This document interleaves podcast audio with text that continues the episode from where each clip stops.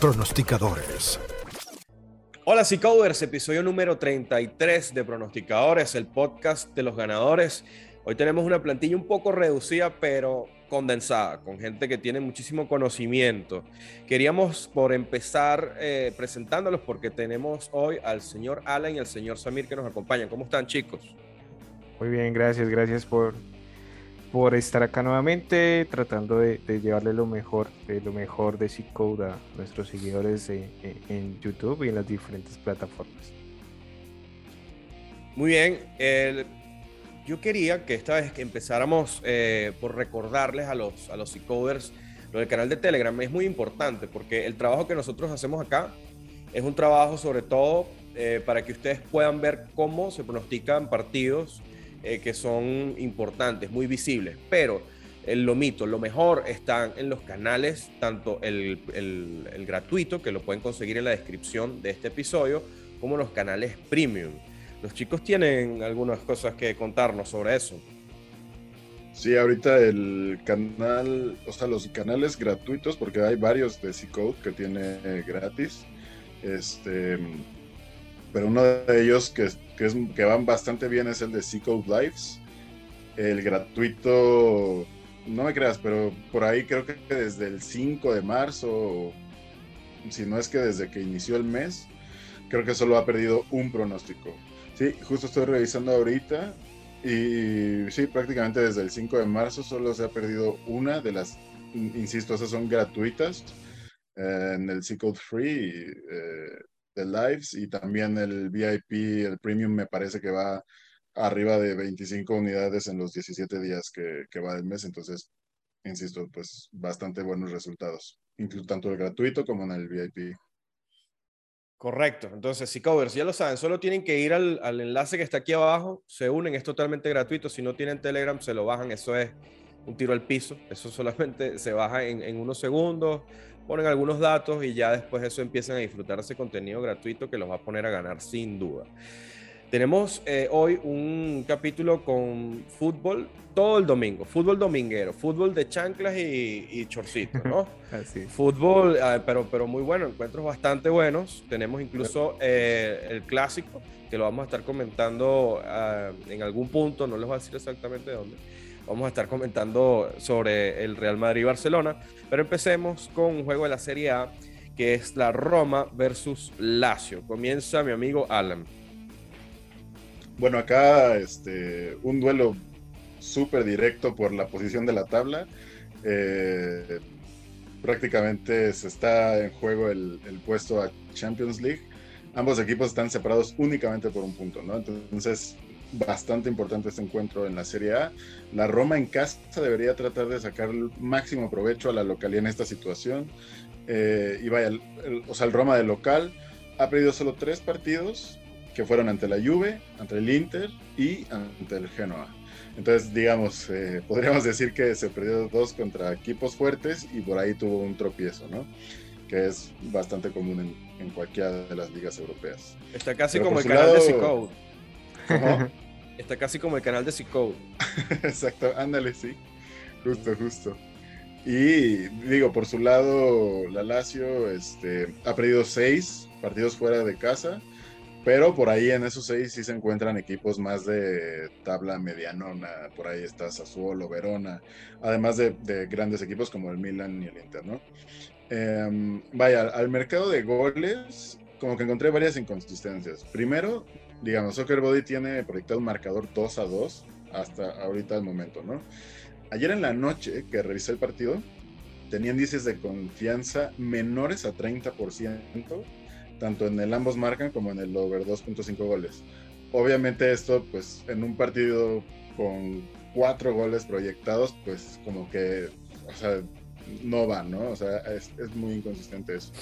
Eh, y ya hoy por la mañana que lo revisé, estaban los índices de confianza arriba de 50%, que insisto, sigue siendo bastante bajo cuando un eh, marcador tiene proyectados cuatro goles. Entonces como que ahí hay algo raro. Eh, la otra es que, a pesar de que, como les he dicho en capítulos anteriores, en la Serie A ha sido bastante buena para, para cobrar mercados de ambos marcan y de over 2.5 goles en los últimos cinco años, estos dos equipos en particular no han sido de lo mejor. Digamos, en esta temporada más la temporada anterior, el ambos marcan solo se ha cumplido en 49.2% de las veces. Y digamos, solo tomando lo que va de esta temporada, verías exactamente lo mismo, prácticamente solo el 50%. El over 2.5 goles me gustaría un poquito más, pero pues igual solo se ha cumplido 55.2% de las veces. Y digamos, como que al haber tantas inconsistencias, no me gustaría irme mucho este, por un mercado de goles en este partido. Ya para cerrar, digamos que la línea que yo calculo de que la Roma debería de ganar en casa está, debería de estar aproximadamente en 1.9, 1.8 y en estos momentos a esa misma cuota uno puede tomar el handicap 0.0 o lo que es lo mismo, eh, empate, apuesta no válida. O sea que si empatan, te devuelven tu lana. ¿no? Entonces ese va a ser mi pronóstico para ese partido. La Roma, handicap 0.0 a una cuota 1.90. Muy bien, Alan. ¿Por qué te ríes, Samir? Porque... Samir se ríe porque está buscando ahí una... Está tramando algo, a ver, Samir. No, porque, porque estamos mirando el partido muy, muy parecido, el análisis muy parecido, pero eh, voy un poco con, el otro equipo.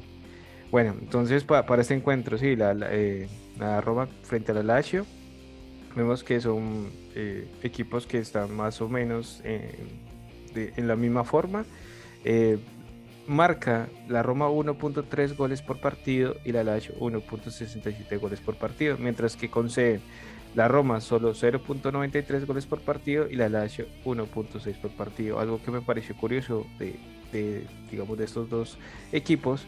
Al parecer, pues sí, la Roma por, su localidad y demás sale como muy favorito.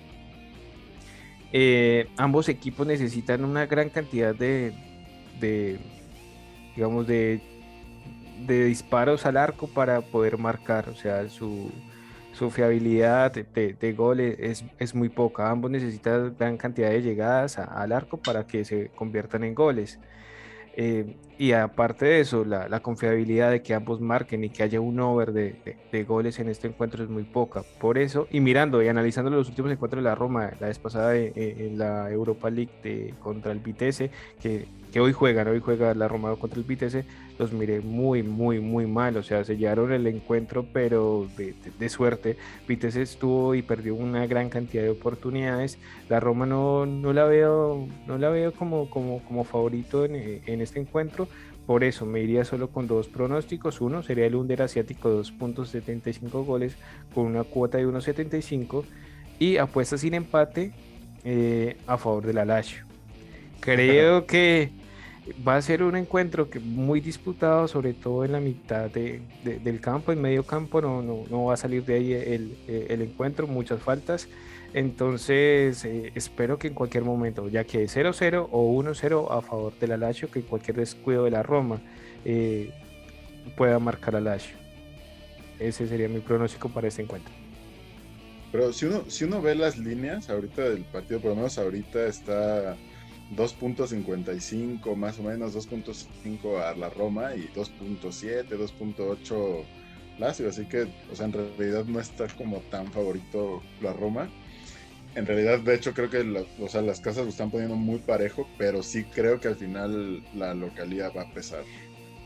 Mm, exacto, bueno, esperemos que después del partido y miraremos si, si, si cambia. Si, Mira, si empatan, a ninguno le pasa nada y si empatan 1-1, pues ya cobra tu, sí, ya, Ya, ya, ya está, sí, esperemos a ver porque sí, sí, yo creo que hoy podría estarse llevando el encuentro ya que por la gran cantidad de faltas que, que la Roma tiene y acumulación de amarillas, varios jugadores no podrán jugar hoy. Entonces no sé en qué forma pueden llegar al domingo. Entonces está muy incierto el partido, pero me voy con esos, con el under y con la apuesta sin empate, pero a favor de la Lazio esperemos el domingo quién de los dos tiene la razón. Muy bien, muy bien. Eh, si covers que nos escuchan, likes, comentarios, son bien agradecidos para que nos motiven a seguir trabajando. Venimos con el segundo encuentro o segundo tema de este capítulo porque tenemos por primera vez un partido de la Eredivisie, de la Liga de Países Bajos, porque el Ajax se enfrenta al Feyenoord que tiene el amigo Samir Bueno, sí, muy, hace mucho tiempo no he analizado encuentros de esta liga, muy curioso, pero bueno, vamos a ver qué tal nos va con, pronósticos para este partido. Ambos equipos llegan en muy gran forma, tanto el Ajax en casa con una efectividad del 77%, como el Feyenoord de visitante con un 62% en sus encuentros. Ambos equipos tienen una eh, gran calidad ofensiva. En muchos de sus eh, últimos encuentros eh, se han tornado al over de, de 2.5 goles, tienen bastante ofensiva. en cuanto al porcentaje de goles marcados, el Ajax tiene 3.77 goles por partido marcado y el Feyenoord 2.08 goles por partido y concede muy pocos goles, el Ajax solo 0.38 y el Feyenoord 0.92. Para ese encuentro, a pesar de que ambos tienen un gran volumen ofensivo, gran cantidad de disparos al arco, creo que se puede ver un cambio de tendencia, porque cuando estos eh, eh, equipos, lo, que he visto últimamente es que cuando siguen una tendencia muy al over, de un momento a otro eh, hay un partido que cambia eh, esta tendencia y yo creo que este sería uno de estos encuentros. Aparte, pues digamos, marcan, pero no conceden eh, cantidad de goles. Entonces, para este encuentro, creo que va a ser el cambio y me iría con un under de 3.5 goles a una cuota de 1.7 y por el mismo volumen ofensivo, una gran cantidad de, de corners. Me iría con un over de 9.5 corners a una cuota de 1.82. Bien, Alan. me gusta, me gusta ese under. Este, justo como creo que es la primera vez que analizamos por acá partidos de esta liga, creo que valdría la pena un poquito conocer cómo se mueven por lo menos los mercados de goles en, pues en los últimos en los últimos años. Eh, digamos, el, el, ambos marcan. En lo que va del torneo se ha cumplido 53.88 de 232 partidos. Eh, si tomamos datos de lo que va de esta temporada más la temporada pasada, se cumplió en 54.9% de 541 partidos. Y eh, en las últimas cuatro temporadas en conjunto se cumple en 55.2% de 1085 partidos. Así que digamos que en este mercado, aunque no ha habido cambios de tendencia tan fuertes, y que se puede ver prácticamente que se comporta más o menos igual, sí es verdad que se nota que un, poquito ha ido bajando esa tendencia de que, de que ambos marquen eh, en los partidos, ¿no? Y ahora si lo contrastamos con el over 2.5 goles, lo que va de esta temporada se ha cumplido 54.3 veces, el over 2.5 goles en 232 juegos, lo que va de esta temporada más la pasada se cumplió en 55.27 de los 541 juegos y en las últimas cuatro temporadas en conjunto se cumplió en 59.35% de las veces en los 1085 partidos. Aquí sí ya se puede ver entonces eh, que la tendencia está cambiando bastante, de, de que antes anotaban bastante el over 2.5 goles y últimamente no tanto, ¿no? O sea, cambió ese porcentaje bastante. Eh, y entonces otra cosa que también podríamos resaltar de esto es que en los partidos se cumple mucho más el over 2.5 goles que el ambos marcan. Si uno los compara uno contra otro es bastante notoria esa diferencia. Entonces esto invita a, notar que los marcadores se dan mucho más entonces los 3-0, 4-0 y, y demás, ¿no? Ya que se cumple más esta tendencia del over 2.5 que el ambos marcan. Em, también si uno revisa los últimos juegos del Ajax, por lo menos los últimos 15 partidos, va a ver que 10 de ellos fueron justamente marcadores 3-0, 4-0, 5-0 y por ahí creo que hay hasta un 9-0. Entonces, este... Eh, en esta ocasión me voy a guiar justo por esa, digamos, es un poquito ese cambio de tendencia, también por cómo vienen los equipos. Creo que tiene un montón de valor, el ambos marcan no. Así que me voy a que no marcan los dos equipos a una cuota 2.40. Muy bien, me gusta esa. esa apuesta también está interesante. A ver, qué tal, digo.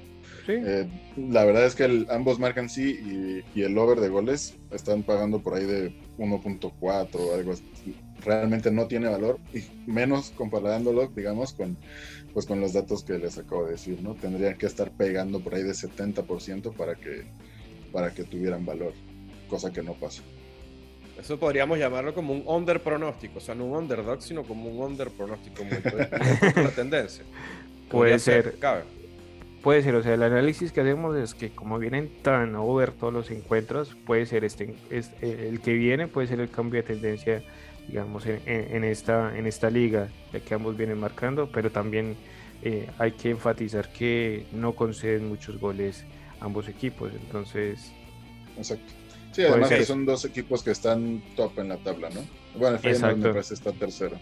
Ok, pero eh, supongamos, vamos a hacerlo a nivel práctico también para que los covers primerizos o los que están entrando al mundo de las apuestas sepan qué hacer.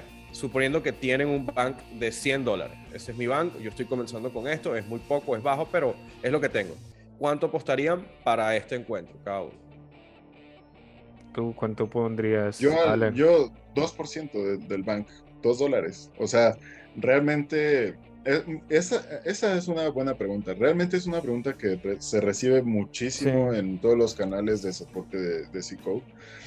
Porque sí, mucha gente no llega con esa idea de, oye, tengo mil dólares para, para apostar en, ¿no? E, en una banca, ni mucho menos. En realmente llegan, oye, tengo 100 dólares y los quiero apostar. Pues bueno, ¿qué, ¿qué, pretendes hacer con esos 100 dólares? O sea, si pretendes invertirlos, pues quizá la mejor opción sea que empieces con esos 100 dólares, hagas apuestas, insisto, de entre 1 y 5% de tu bank, pero que mes con mes vayas haciendo aportaciones voluntarias de tal manera que si tú ya tienes un buen sistema, vaya creciendo tanto orgánicamente como con tus aportaciones y así ya poco a poquito, pues digamos en si en un año ya tendrías bank, pues sí, de más o menos mil, mil doscientos dólares más todas las ganancias que hiciste y ya puedes replantearte el tamaño de apuesta, ¿no? En, en, ese sentido yo sí soy un poco más conservador porque es la forma de hacerlo bien, ¿no? O sea, Así es. Si, si tú quieres apostar, tomarte unos tragos con tus cuates, pues mete los 100 dólares en, en, un resultado que te guste, ¿sabes? Y a, y a la suerte. sí, y por muy probable que sea que, que se cumpla, pues se puede perder. Siempre, siempre les decimos, eh, para hacer dinero tienes que poner dinero enfrente. O sea, y el ponerlo enfrente es ya estás arriesgándolo sin importar qué tan segura creas que es tu apuesta.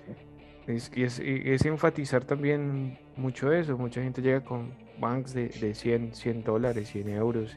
Y es bueno aclarar que lo que pretendemos hacer es llevar, es un sistema, no una apuesta y, y apostar como tal toda la suerte. Entonces, por lo general siempre se recomienda entre el 1 y el 3% a un stake 1. Entonces, a veces cuando aparecen ya apuestas de stake 2, de stake 3, ya sabes más o menos cómo manejar tu bank. Lo que dice Alan es un buen consejo, ir aumentando ese bank eh, orgánicamente mes a mes para tener una banca decente y apostar de, de buena forma. Muy bien, chicos, súper didáctico, porque ese es el otro objetivo de este podcast.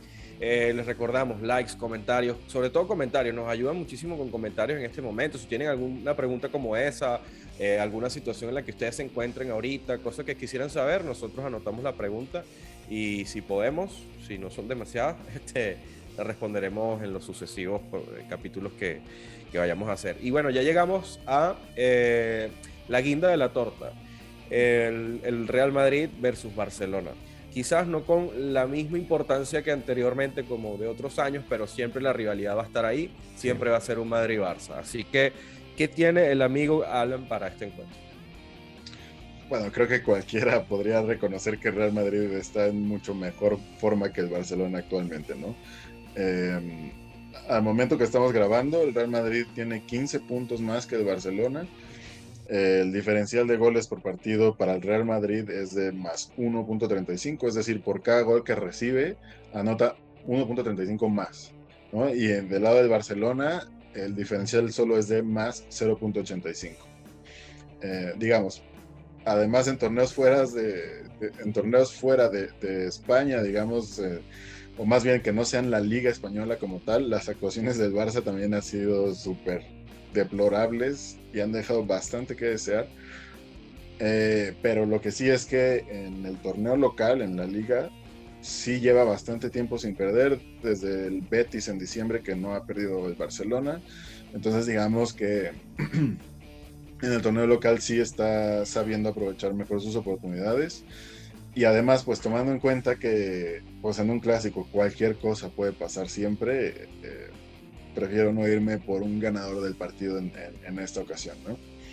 Eh, digamos, por otro lado, en el mercado de goles, si uno revisa Real Madrid como local y Barcelona como visitante, verá que los últimos 65 partidos estamos prácticamente even con el over 2.5 goles.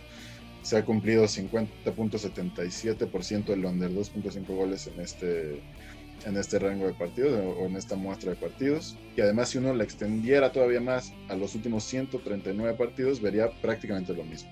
o sea, el over 2.5 goles se ha cumplido 50.36% de las veces. Es decir, no hay una tendencia muy clara eh, hacia el over o hacia el under cuando se está hablando de estos dos equipos en sus condiciones de local y de visitante. Pero también es ahí donde se viene lo bueno el over ahorita está pagando alrededor de 1.55, 1.6 y el under arriba de 2.3. Entonces, ¿por qué las casas de apuestas están, están pagando tan caro un over que históricamente, como ya les eh, dije, pues no tiene una tendencia tan clara hacia el over, ¿no? Entonces, em, igual... Trampa, tampoco, una trampita de Las Vegas ahí. Sí, digamos, tampoco nos vayamos tan, tan lejos, ¿no? O sea, tan a datos tan históricos como les mencioné ahorita, sino que más bien, si uno agarra los últimos ocho partidos de Real Madrid, igual, cuatro de los ocho se han ido al over. Si uno agarra del Barcelona como visitante, los últimos ocho, también cuatro han sido overs y cuatro han sido unders. Entonces, eh, yo pienso claramente que las casas de apuestas están esperando justamente que la gente esté esperando ver un clásico lleno de goles pero vaya, si a mí me están pagando más de 2 a 1 por un evento que no sucede ni la mitad del tiempo, pues eh, yo no me la voy a pensar dos veces, ¿no? En relación riesgo-beneficio creo que no hay mucho que pensar. Me voy a ir con el under de 2.5 goles a una cuota 2.36. Además de que eh, ya les he dicho, igual aquí hay una tendencia bien bonita de que los unders cobran un montón cuando en la liga española se enfrentan los primeros cinco equipos de la tabla. Muy bien, Samir.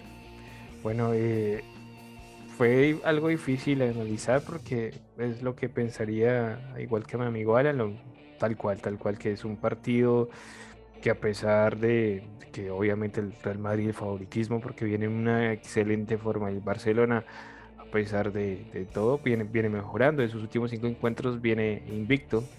O sea no ha perdido invicto no no ha perdido porque el anterior eh, contra el Galatasaray empataron.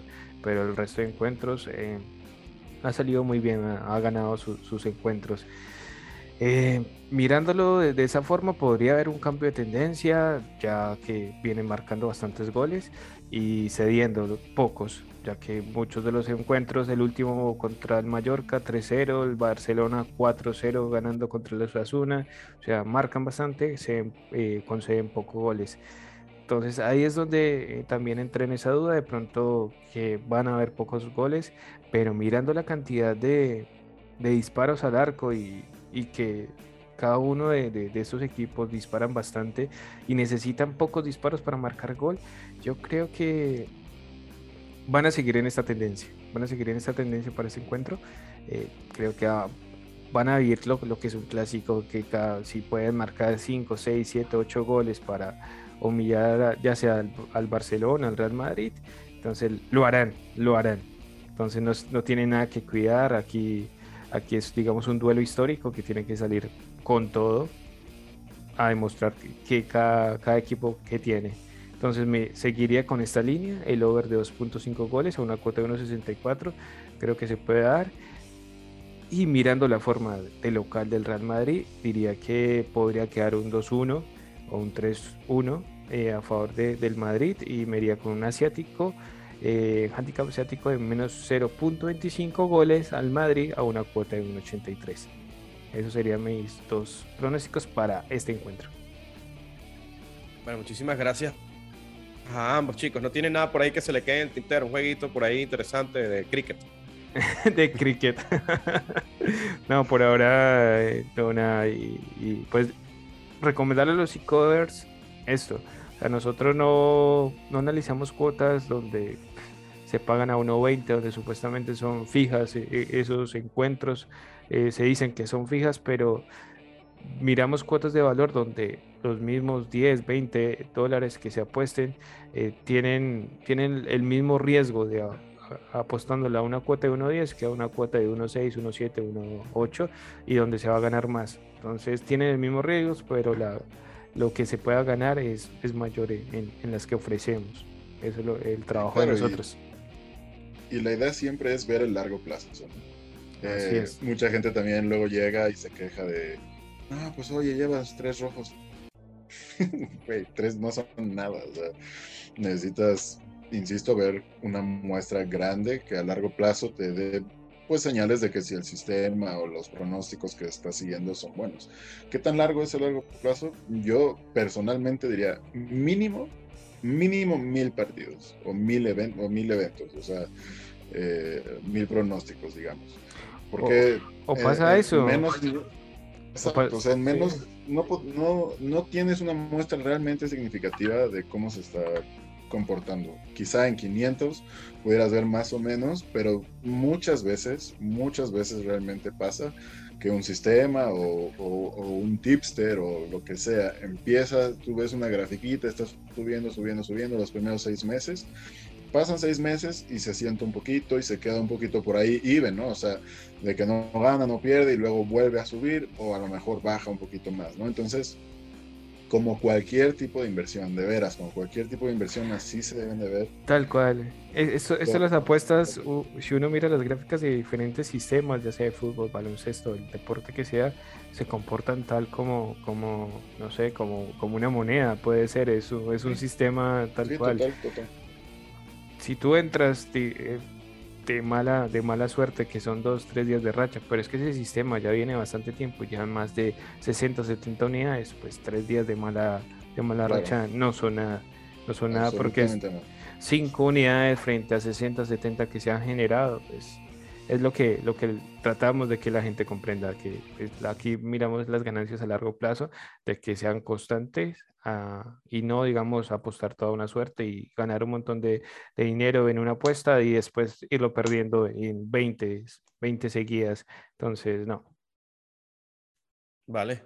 Bueno, chicos, se nos acabó el programa. Se nos acabó el capítulo la Fórmula 1 ya este fin de semana, ¿eh? ya viene, ya empieza la Fórmula 1. Vamos a ver qué, qué, podemos sacar de la Fórmula 1, lo bueno y, y, qué tal viene este año con esos cambios que, que, que, han propuesto. A ver qué pasa, todo está en juego ahora sí. Sí, sí, sí. A ver qué hay. Así es. Bien, Covers, ya lo saben. Número uno, canal de Telegram para que tengan pics gratuitos, likes, comentarios acá, por favor, para que nos motiven. Y nos vemos en el próximo capítulo que sería el 34. Nos vemos la próxima semana. Chao. Así es, chao, chao. Chao. Pronosticadores